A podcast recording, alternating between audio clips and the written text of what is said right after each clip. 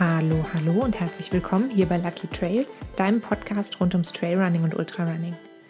Ich bin Vicky, ich bin dein Host hier bei Lucky Trails und ich freue mich, dass du wieder eingeschaltet hast. Ich habe mich in den letzten Wochen sehr viel mit ähm, dem Thema der heutigen Folge auseinandergesetzt. Es geht ja heute um Stressfrakturen, um Ermüdungsbrüche, ähm, wie die entstehen und was man vielleicht dagegen tun kann und woran man einen erkennt. Ähm, ich habe mich damit beschäftigt, zum Glück nicht, weil ich einen Stressfraktur oder einen Ermüdungsbruch gehabt hätte, sondern weil es quasi die Vermutung gab, dass ich einen hätte. Hat sich am Ende zum Glück nicht bewahrheitet. Ich bin sehr, sehr dankbar. Ähm, hat sich nicht bewahrheitet, das hat man erkannt am Röntgenbild. Das Röntgenbild zeige ich euch heute auch auf Instagram, weil ich ja immer ein mehr oder weniger passendes Bild pro Folge poste. Also das Röntgenbild, was ihr heute seht, zeigt keinen Ermüdungsbruch. Das ist wichtig zu wissen. Genau, so viel zum heutigen Instagram-Post. Ähm, wieso hat man vermutet oder wieso hat mein Arzt vermutet, dass das ein ähm, Ermüdungsbruch war? Ähm, ich habe im Dezember ja relativ, also eine kleine Laufpause eingelegt, ähm, aus verschiedenen Gründen. Also zum einen, das erste Wochenende war das erste Wochenende quasi, wo ich nicht so viel gelaufen bin. Ähm, da haben wir geheiratet. Das heißt, da hatten wir dann Familie zu Besuch und so weiter. Und da haben wir halt so ähm, kleine Wanderungen gemacht, aber jetzt nichts ähm, Großes, super Aktives. Und dann war Weihnachten und die Feiertage. Dann war ich irgendwie, also wir waren mit der ganzen Familie unterwegs, über zwei Wochen in Ferien. Und ähm, dann haben wir natürlich viel zusammen unternommen, sprich, ich hatte nicht so viel Zeit, um zusätzlich noch Läufe zu machen, weil ich halt auch noch Skifahren wollte, also Touren Skifahren wollte und langlaufen wollte. Und wir zwei kleine Kinder dabei hatten. Und äh, dementsprechend bin ich nicht so viel gelaufen. Dann habe ich mich noch erkältet. Tierisch krass. Kinderbacillus des Todes. Ähm, ich habe natürlich einen Corona-Test gemacht, der war negativ. Und äh, so kam es also, dass ich insgesamt zweieinhalb Wochen viel, viel weniger gelaufen bin, als ich das normalerweise mache. Und ähm, dann im Januar, normalerweise machen wir immer am 1. Januar irgendwie meistens eine, eine Wanderung, einen Neujahrsspaziergang oder in diesem Jahr haben wir quasi einen Neujahrslauf gemacht. Also ich bin mit Felix und unseren beiden Hunden losgelaufen ähm, Wetter war wunderbar, strahlender Sonnenschein, wunderschöne Route. Ich glaube, die Route habe ich euch auch schon gezeigt. Ja, genau. In Folge 91 habe ich euch die Route als Trail-Tipp verlinkt. Ähm, naja, hat auf jeden Fall alles wunderbar geklappt. Und dann kam der Tag drauf und plötzlich hatte ich wirklich unfassbare Schmerzen im rechten Fuß. Also wirklich richtig krass. Ich konnte nicht mehr auftreten. Der Fuß tat so weh, ich konnte den gar nicht belasten. Ähm, wir wohnen unterm Dach und ich konnte auch nicht mehr wirklich die Treppe hoch und runter gehen, um zum Beispiel schnell mit den Hunden Pipi machen zu gehen oder so. Und also es war wirklich so starke Schmerzen, dass ich nicht auftreten konnte. Weil der ganze Fuß hat sich angefühlt, als ob der so blockiert gewesen wäre. Und dann habe ich eigentlich zwei Tage lang auf der Couch gesessen, den Fuß hochgelagert, gekühlt, mit schmerzstillender Salbe beschmiert und gewartet. Und weil es halt nicht so richtig besser wurde und weil es wirklich richtig weh getan hat ähm, und weil mein rechter Fuß ja sowieso so ein kleines bisschen beschädigt ist, sag ich mal, bin ich dann natürlich zum Arzt gegangen. Meine Ärztin selber hatte Ferien, musste ich also zu jemand anderem gehen. Und da wurde dann empfohlen, ein Röntgenbild zu machen. Da habe ich mehrere Tage wieder auf den Termin zum Röntgen gewartet. Ähm, aber da war eben dieser Begriff Stressfraktur oder Ermüdungsbruch schon gefallen. Und ähm, dann habe ich natürlich das gemacht, was man auf gar keinen Fall machen soll, nämlich gegoogelt. Und ähm, habe ich also nachgeschaut, ja, was ist das? Wie entsteht das? Kann das sein? Und ähm, so entstand dann eben nachher auch die Idee für diese Folge, weil ähm, so eine Stressfraktur eben ein bisschen anders entsteht, quasi als ein normaler Knochenbruch weil die aber relativ häufig vorkommt bei Läuferinnen und Läufern, habe ich dann gedacht, ich habe jetzt schon gegoogelt und äh, viel herausgefunden, also teile ich das mal mit euch. Ähm, man nennt das also Stressfraktur oder Ermüdungsbruch oder auch Marschfraktur. Das finde ich ein ähm, crazy Wort irgendwie. Ähm, das sagt eigentlich schon ziemlich genau aus, wie das entsteht. Also es ist ein echter Knochenbruch und der kommt eigentlich als Folge von einer immer wiederkehrenden Belastung.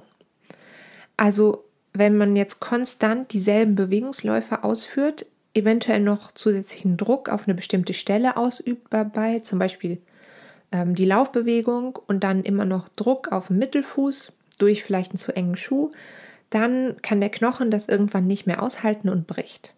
Und das ist natürlich, kann man sich vorstellen, wirklich extrem schmerzhaft. Und an der Stelle schon mal vielleicht vorweg, ähm, hier gilt wie immer, wenn du wirklich Schmerzen hast, dann ist das ein Warnsignal von deinem Körper. Und ähm, auf das Warnsignal solltest du auf jeden Fall reagieren und eben bei solchen Schmerzen auf jeden Fall erstmal ähm, Ruhe, also Laufpause einlegen, das äh, entsprechende Körperteil schonen, ähm, beobachten, vielleicht kühlen und ähm, wenn der Schmerz dann zum Beispiel wirklich gar nicht nachlässt, dann würde ich auf jeden Fall empfehlen, eben zum Arzt oder zur Ärztin zu gehen und eben entsprechend ein Röntgenbild zu machen, um einfach abzuklären, ist da alles in Ordnung. Vielleicht nochmal dazu zurück, was heißt das, eine immer wiederkehrende Belastung und dass der Fuß dann einfach bricht, das kann man sich irgendwie vielleicht auf den ersten Blick oder aufs erste Hören gar nicht so vorstellen. Ähm, also normalerweise, normalerweise, wenn man das so sagen kann, bricht man sich ja vielleicht ein Bein oder ein Arm durch einen Sturz. Also durch eine Erschütterung, durch einen plötzlichen Schlag oder Sturz bricht der Knochen. Und ähm, bei so einer Ermüdungsfraktur ist es eben meistens gar nicht so, dass es einen bestimmten direkten Auslöser gibt, sondern der Auslöser ist zum Beispiel zu intensives Training. Und bei uns Läuferinnen und Läufern kommen eben so Ermüdungsbrüche vor allem im Schienbein vor oder auch im Mittelfuß. Das war eben bei mir die Vermutung, ob vielleicht was im Mittelfuß nicht in Ordnung ist. Und in der Medizin gibt es eigentlich, sage ich mal so, zwei Theorien, wie genau das entsteht. Also was genau passiert in deinem Körper, dass jetzt dieser Knochen durch die Belastung bricht, also durch diese immer wieder konstante Belastung. Zum einen sagt man, entweder passiert das durch Ermüdung der Muskulatur oder durch Überbelastung vom Knochen. Und ähm, das hört sich jetzt erstmal so an, ist das nicht irgendwie mehr oder weniger das Gleiche? Also Ermüdung, Belastung, ja und nein. Ähm, bei dieser Theorie der Ermüdung, sag ich mal, besagt das eigentlich, dass die Muskeln, die rund um den jeweiligen Knochen liegen, irgendwann ermüden und dann die Stöße, die zum Beispiel beim Laufen ja passieren, dass der, die durch die Muskulatur nicht mehr abgefangen werden können. Das heißt, diese Belastung vom Laufen wird nicht durch die Muskeln erst absorbiert, sondern trifft quasi direkt auf den Knochen. Und der Knochen kann das dann irgendwann nicht mehr abfangen, kann dem nicht mehr standhalten und äh, bricht durch. Und die andere Theorie besagt, ähm, dass quasi der Knochen überbelastet wird von Anfang an, also gar nicht erst die Muskeln da drumherum zu stark ermüden, ähm, sondern dass quasi die Bewegungen direkt auf den Knochen gehen. Das passiert vor allem bei Schienbeinbrüchen und der Knochen kann halt dieser Spannung auf Dauer nicht standhalten und bricht. Ergebnis ist dasselbe und ähm, das ähm, eigentlich ist so die Regel, dass man dann sechs bis acht Wochen Laufpause einplanen muss, damit eben der Knochen wieder heilen kann. Und erst danach soll man wieder so ganz langsam ins Training einsteigen, wenn man wirklich sicher ist, dass der Knochen komplett geheilt ist. Auch da empfiehlt sich auf jeden Fall dann nochmal ein abschließendes ähm, Röntgenbild zu machen, um zu gucken, ist der Knochen wirklich komplett geheilt, darf der wieder belastet werden. Und ähm, so zum Thema Wiedereinstieg, da habe ich letzte Woche schon mal ein bisschen was drüber erzählt. Ähm, das sollte eigentlich immer mit, sage ich mal, relativ kleinen Umfängen und einem niedrigen Tempo passieren. Letzte Woche habe ich ja schon mal ausführlich eben über den Wiedereinstieg ins Trailrunning nach einer Covid-19-Infektion gesprochen. Und es gilt eben auch bei einem Wiedereinstieg nach einer verletzungsbedingten Pause, dass ähm, du erstmal kleine Schritte vorwärts machen solltest und nicht versuchst jetzt irgendwie von jetzt auf gleich wieder das, ähm, dasselbe Pensum wieder zu laufen wie vorher. Weil dann machst du halt vielleicht ein oder zwei Wochen dieses Pensum wieder und dann ähm, stehst du halt gerade bei einer Stressfraktur ganz schnell wieder da, wo du vorher warst, nämlich ähm, mit dem gebrochenen Knochen da. Muss nicht passieren, aber kann eben passieren. Vielleicht kurz zur Erinnerung, ähm, wie das funktioniert mit dem Wiedereinstieg. Ähm, wenn dich das detaillierter interessiert, dann äh, hör auf jeden Fall mal in Folge 94, also die Folge von letzter Woche rein. Ähm, es empfiehlt sich erstmal, je, natürlich, je nach Schwere der Verletzung ähm, und nach deinem persönlichen körperlichen Befinden und deinem sonstigen Faktoren, die da alle drauf einspielen, ähm, empfiehlt sich auf jeden Fall erstmal so mit maximal 50 Prozent des vorherigen Pensums wieder einzusteigen und dann vielleicht schrittweise so um 10 bis 20 Prozent zu erhöhen, bis du dann nach ein paar Wochen oder auch Monaten, je nachdem natürlich, wieder quasi beim vorherigen Pensum von deinem Laufen angekommen bist. Es kann natürlich auch sein, ähm, dass dein Ermüdungsbruch dir so ein bisschen zeigt, okay, das Pensum, was du jetzt gelaufen bist, das war einfach insgesamt noch zu viel für deinen Körper. Ähm, Ermüdungsbrüche treten relativ häufig auf bei Leuten, die sehr schnell ihr Pensum steigern. Das ist also jetzt auch was, was, wenn dann jetzt bald der Frühling kommt, ähm, vielleicht bei ähm, einigen ein bisschen im Hinterkopf bleiben sollte. Wenn du jetzt mehr oder weniger von 0 auf 100 dein Pensum extrem steigerst, deine Umfänge extrem steigerst, dann ähm, erhöht sich quasi das Risiko, dass du so eine Stressfraktur bekommst.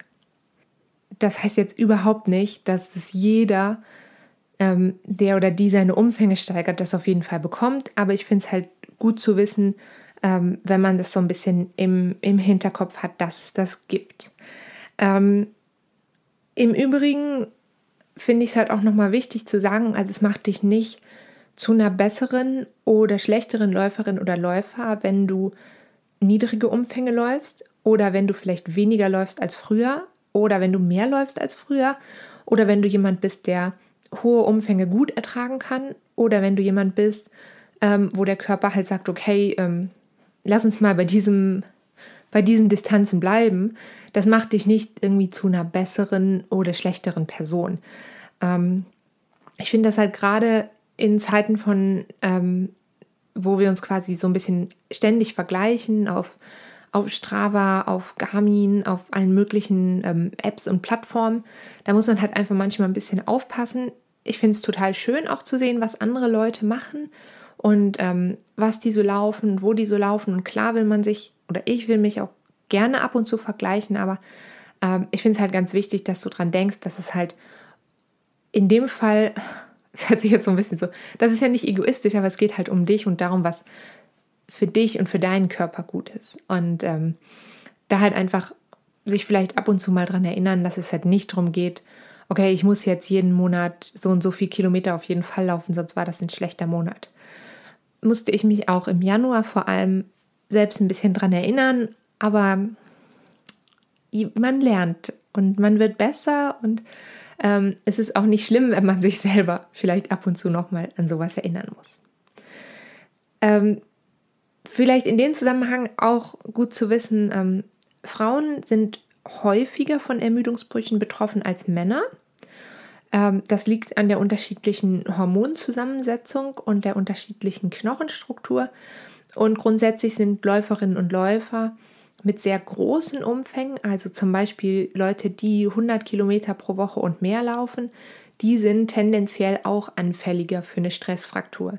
Was ja logisch ist, weil insgesamt halt einfach die Belastung höher ist. Ähm, wer auch noch stärker betroffen sein kann, sind ähm, Frauen, die an Menstruationsbeschwerden leiden oder grundsätzlich ähm, während der Menstruation, weil da eben auch eine Hormonhaushaltverschiebung entsteht. Und Personen, die an Essstörungen leiden, sind auch noch mal öfter betroffen als, als Menschen, auf die das nicht zutrifft. Ähm, auch das liegt zu Studien zufolge natürlich an der Verschiebung der Hormone und natürlich dran an Mangelerscheinungen und ähm, zu, durch zu einseitige oder mangelhafte Ernährung. Wenn dein Körper einfach nicht mit dem versorgt ist, was er wirklich braucht, dann kann das sich natürlich auch auf deine Knochenstruktur zum Beispiel auswirken. Zum Thema Ernährung habe ich ja eine relativ ausführliche Talkreihe gemacht in vier Folgen mit ähm, Trailläuferin und Ernährungsdiagnostikerin Katrin Götz. Wenn du die noch nicht gehört hast, ähm, ihr liebt diese Talkreihe sehr, wenn du die noch nicht gehört hast, dann empfehle ich dir auf jeden Fall in diese vier Folgen nochmal reinzuhören. Ähm, ich habe schon wieder vergessen, welche Folgennummern das genau sind. Ähm, ich schreibe sie dir aber auf jeden Fall nochmal unten in die Infobox rein. Ähm, genau, wer es noch erhöhtes Risiko hat, sind Läuferinnen und Läufer mit Fehlstellungen am Fuß, also ein Plattfuß oder ein Senkfuß, hat eher ein etwas erhöhtes Risiko. Ähm, da kommen wir gleich nochmal drauf zurück, was, sage ich mal, die körperlichen und läuferischen Voraussetzungen angeht und ähm, ob und wenn ja, wie. Ähm, und äh, kleiner Spoiler, ja, man kann ein bisschen versuchen, einer Stressfraktur vorzubeugen durch die Art und Weise, wie man läuft. Ähm, der Bruch, ich habe jetzt gesagt, bei mir war ja die Vermutung dadurch diese extrem starken Schmerzen und durch die, das Gefühl, dass ich den Fuß nicht mehr belasten kann, war ja dann diese Vermutung, lag nahe, dass eben so ein Ermüdungsbruch ähm, da ist. Die, ähm, dieser Bruch kündigt sich meistens dadurch an, dass sich das Gewebe rundherum entzündet. Ähm, das heißt, wenn du häufig an ein und derselben Stelle immer wieder Probleme hast, dann solltest du einfach das Risiko so ein bisschen im Hinterkopf behalten. Ähm, die Fraktur kündigt sich oft im Vorfeld an durch Schmerzen, durch Schwellungen, ähm, eventuell durch Rötung oder durch Erwärmung. Und ähm, häufig denkt man dann zuerst, ah ja, das ist irgendwie eine Prellung oder eine Verstauchung. Ähm, einfach wenn es halt nicht weggeht oder wenn es extrem schmerzhaft ist, dann würde ich persönlich dir empfehlen, wirklich meine Fachperson aufzusuchen. Ich bin keine medizinische Fachperson, also gilt wie immer, wenn wir hier über, ähm, sage ich mal, Verletzungsgeschichten sprechen, dass diese Podcast-Folge das natürlich nicht ersetzt, da mit einer medizinisch geschulten Fachperson mal drüber zu reden. Wenn du jetzt eben ernsthaft den Verdacht hegst, dass du so einen Ermüdungsbruch hast, ähm, auf jeden Fall mal darauf achten, dass die Diagnose einwandfrei gestellt wird, sprich das Röntgenbild machen, ähm, das genau anschauen und falls sich der Verdacht bewahrheitet, dann ähm, Ruhe halten und gegebenenfalls bekommst du, je nachdem, wo der Bruch ist, natürlich auch irgendwie eine, so eine Schiene, um den Knochen so ein bisschen zu entlasten. Aber natürlich möchtest du eigentlich dem Ermüdungsbruch ja vorbeugen. Also du willst es gar nicht erst so weit kommen lassen.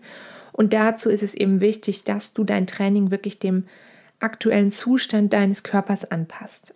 Also da, das ist einfach was, wo du zum Beispiel, wenn es darum geht, dein Training wieder zu steigern, gerade wenn es jetzt bald Richtung Frühjahr geht, wollen das natürlich viele Leute machen, dann denk einfach dran, dass dein Körper eben Zeit braucht, sich an neue Umfänge anzupassen. Unser Herz-Kreislauf-System passt sich relativ schnell an. Das heißt, da merkt man ja relativ schnell Verbesserung. Ähm, aber unser muskuläres und skeletales System, das braucht einfach ein bisschen länger, um sich anzupassen. Darüber habe ich auch schon mal sehr ausführlich gesprochen in Folge 81. Und wenn dich das interessiert, dann hör da auf jeden Fall gerne nochmal rein. Ähm, du solltest also wirklich darauf achten, dass du quasi nur schrittweise Umfänge, Häufigkeit und Intensität vom Training steigerst, um deinem Körper wirklich die Möglichkeit zu geben, sich auf allen Ebenen anzupassen. Gleichzeitig natürlich beim Laufen darauf achten, dass du deinen Körper gleichmäßig belastest. Also zum Beispiel, ganz platt gesagt, das linke Bein genauso belasten wie das rechte. Das ist vor allem für Leute natürlich mit ähm, Fußfehlstellungen manchmal ein bisschen schwieriger. Ähm, aber du kannst eben dadurch das Risiko reduzieren, dass zum Beispiel der, ähm, bei mir wäre es jetzt der rechte Mittelfuß, dass der deutlich stärker belastet wird als eben der linke. Und um das zu gewährleisten, ist es eben gut, wenn du dir ab und zu Zeit nimmst, zum Beispiel koordinative Übungen in dein Training einzubauen oder auch das Lauf-ABC so ein bisschen einzubinden. Weil du, so kannst du quasi die Ökonomie von deinem Laufstil verbessern und ähm, grundsätzlich so ein bisschen deine Balance, quasi deine Körperbalance oder wie auch immer man das nennen will, ähm, steigern. Ich habe zu beiden Themen schon mal eine Podcast-Folge veröffentlicht. Hör da gerne nochmal rein. Die ähm, sieben koordinativen Fähigkeiten habe ich in Folge 38, 38, 83 erklärt. Und über das Lauf-ABC haben wir in Folge 31, also in einer der früheren Folgen, schon mal gesprochen. Ähm, zur Erinnerung, also beim Lauf-ABC machst du auf so ganz kurzen Strecken bestimmte Übungen, also ganz kurze Strecken, wirklich, wir reden hier vielleicht von 50 Metern oder so, ähm, machst du ganz bestimmte Übungen, die dann deinem Körper helfen, ähm, sich bestimmte Bewegungsabläufe besser einzuprägen. Und ähm, das ist quasi was, dass der sich die besser einprägt und du die nachher unterbewusst auch in deinen normalen Laufstil sozusagen übernehmen kannst. Ein Beispiel dafür, du hebst eben auf dieser kurzen Strecke wirklich mal so super übertrieben die Knie und ähm, dadurch lernt dein Körper dann langfristig, wenn du das immer wieder regelmäßig übst, so beim normalen Laufen die Knie auch ein bisschen höher anzuheben. Das klingt jetzt erstmal so ähm, irgendwie vielleicht komplizierter in Anführungsstrichen, als man denkt und auch ein bisschen mühsam, aber es kann definitiv ähm, Spaß machen und solche Übungen musst du auch jetzt nicht jeden Tag in jedes Training einbauen, sondern wenn du, sage ich mal, versuchst, einmal pro Woche zu machen, dann kann das auf jeden Fall deinen Laufstil auch positiv beeinflussen. Ich will damit auch gar nicht sagen, dass jetzt jeder ähm, einen verbesserten, einen besseren Laufstil braucht. Viele Leute laufen sehr schön und ähm, ich glaube auch nach wie vor, dass der eigene Laufstil nicht das Allerwichtigste ist, aber es ist eben, um das Verletzungsrisiko möglichst gering zu halten, ist es natürlich sinnvoll, darauf zu achten, dass man gleichmäßig und symmetrisch sozusagen den eigenen Körper belastet. Genau, so viel vielleicht so ein bisschen zur Vorbeugung von äh, Verletzungen und in diesem Fall von Ermüdungsbrüchen. Ähm, eben so ein guter ökonomischer Laufstil, der ähm, beugt nicht nur Ermüdungsbrüchen vor, sondern auch sonstigen Verletzungen und Überbelastungen.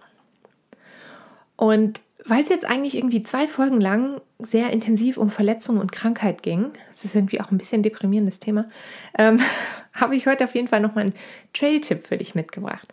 Ich habe vor einigen ähm, Tagen auch schon mal geschrieben, wenn du selbst auch einen Trail-Tipp gerne vorstellen möchtest in, ähm, in diesem Podcast, dann kannst du mir auf jeden Fall schreiben.